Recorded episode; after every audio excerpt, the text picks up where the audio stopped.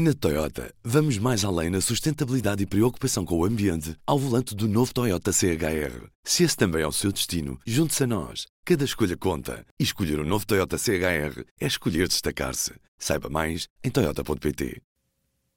P24, hoje é segunda-feira, 17 de julho. Apresentamos a nova gama de veículos híbridos plug-in.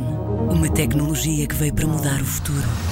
BMW iPerformance.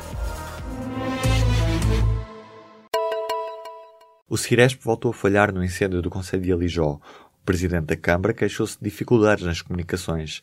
Carlos Magalhães disse que as comunicações falhavam constantemente. A Proteção Civil admitiu falhas pontuais no sistema e mobilizou uma estação móvel para o local. Antes, pelo menos já uma das antenas de rede teria passado para o modo local. O fogo deflagrou na madrugada deste domingo e chegou a ser dado como dominado, mas voltou a reacender-se por causa do vento forte e do terreno com muitas resinosas. O fogo está ainda não ativo ao início desta manhã de segunda-feira. Conta com mais de 330 operacionais ajudados por mais de 100 viaturas e um meio aéreo. As 35 pessoas que estiveram deslocadas no pavilhão Gimnodesportivo de Alijó por razões de segurança durante o dia de domingo, já puderam regressar às casas. O Primeiro-Ministro diz que há lições muito claras a retirar do que se passou com o incêndio em Pedrógão Grande. António Costa garante que o Governo está a trabalhar para ajudar as vítimas e para resolver os problemas, sobretudo no Ciresp. Em declarações aos jornalistas em Faro, o Primeiro-Ministro explicou o que pediu à PT, empresa responsável pelo sistema de comunicações. Na reunião que teve lugar na semana passada, António Costa exigiu o funcionamento da rede em todas as circunstâncias. Neste domingo, domingo, o Ciresp voltou a ter falhas, desta vez durante o incêndio em Alijó.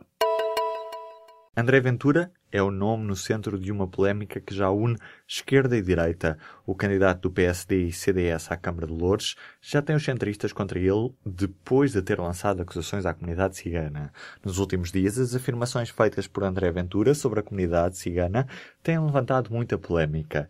André Ventura disse numa entrevista ao jornal I que a comunidade tinha uma cultura de impunidade.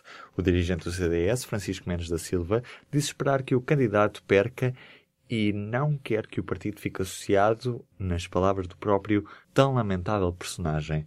Entretanto, no Facebook pessoal, o candidato defende-se dos ataques daquela que considera ser a extrema-esquerda, unida à velha esquerda caviar, que diz estar em pânico com as verdades. As famílias das vítimas do curso de comandos vão pedir indenizações no total de 650 mil euros. A família de Hugo Abreu já entregou um pedido de indenização de 300 mil euros ao Estado e aos arguídos. Já os pais de Dylan da Silva vão entregar um pedido de 350 mil. No julgamento vai ser avaliado este pedido juntamente com a responsabilidade criminal dos arguídos. Os pedidos de indenização civil são anexados à acusação finalizada a 20 de junho pela Procuradora Cândida Vilar, que já deu por terminado a fase de inquérito. A Administração Central não divulgou 85% das compras públicas que fez nos últimos três anos. Esta é a conclusão de uma auditoria da Inspeção-Geral de Finanças, ou seja, dos quase 16 mil milhões de euros gastos pelas entidades da Administração do Estado, apenas 15% foi divulgada no portal base, que tem como objetivo precisamente proporcionar a transparência das compras públicas. A Inspeção-Geral de Finanças concluiu também que o recurso ao ajuste direto em compras públicas, em vez de procedimentos mais concorrenciais, continua a a ser uma realidade. Muitos turcos emigrados podem ficar apátridas depois de o presidente Tayyip Erdogan ter ameaçado tirar-lhes a cidadania por os acusar de ligações ao golpe de Estado do ano passado. O alerta chega nesta segunda-feira através de defensores dos direitos humanos. No mês passado, a Turquia anunciou que ia retirar a nacionalidade a 130 cidadãos se estes não voltassem ao país ou não se apresentassem às autoridades num prazo de três meses. Neste grupo de pessoas incluem cidadãos que deixaram a Turquia depois da tentativa de golpe de Estado e outros que já moram no estrangeiro há algum tempo. De acordo com defensores dos direitos humanos, as ameaças de Erdogan não respeitam a lei internacional que proíbe a privação arbitrária de nacionalidade. No relatório divulgado nesta segunda-feira, o Institute of Statelessness and Inclusion apela à comunidade internacional para que considere atribuir o estatuto de refugiado a estes cidadãos turcos. A Coreia do Sul propõe-se a dialogar com a Coreia do Norte. A acontecer seria o primeiro contacto ao mais alto nível entre os dois países desde 2015. O encontro tentaria travar todas as atividades hostis que elevam a tensão militar na fronteira entre as Coreias. O novo presidente da Coreia do Sul, Moon Jae-in, defende um contacto mais próximo com o Norte e já apelou à assinatura de um tratado de paz. Até ao momento não há uma resposta por parte do regime de Pyongyang. A Coreia do Norte tem recusado restabelecer o diálogo com o Sul, enquanto Seul não repatriar 12 mulheres norte-coreanas que fugiram para o país o ano passado através da China. Pensava-se que apenas os humanos e grandes símios eram capazes de planear o futuro, mas um artigo publicado na revista Science vem trazer novidades sobre este assunto. E tal como nós, os corvos também fazem planos para o futuro. Estas aves conseguem fazer planos como crianças de 4 anos. Os cientistas descobriram que os corvos estão dispostos a renunciar a uma recompensa imediata para ganhar uma melhor mais tarde.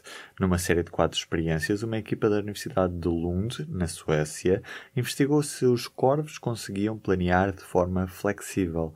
Como os corvos e grandes símios não têm antepassados comuns há mais de 300 milhões de anos, os cientistas pensam agora que a capacidade cognitiva de planear tenha surgido nas aves num caminho evolutivo separado. Pensava-se que apenas os humanos e grandes símios eram capazes de planear o futuro, mas um artigo publicado na revista Science vem trazer novidades sobre este assunto. E tal como nós, os corvos também fazem planos para o futuro. Estas aves conseguem fazer planos como crianças de 4 anos. Os cientistas descobriram que os corvos estão dispostos a renunciar a uma recompensa imediata para ganhar uma melhor mais tarde. Numa série de quatro experiências, uma equipa da Universidade de Lund, na Suécia, investigou se os corvos conseguiam planear de forma flexível. Como os corvos e grandes símios não têm antepassados comuns há mais de 300 milhões de anos, os cientistas pensam agora que a capacidade cognitiva de planear tenha surgido nas aves num caminho evolutivo separado. Na Toyota, vamos mais além na sustentabilidade e preocupação com o ambiente ao volante do novo Toyota CHR. Se esse também é o seu destino, junte-se a nós. Cada escolha conta. E escolher o um novo Toyota CHR é escolher destacar-se. Saiba mais em Toyota.pt.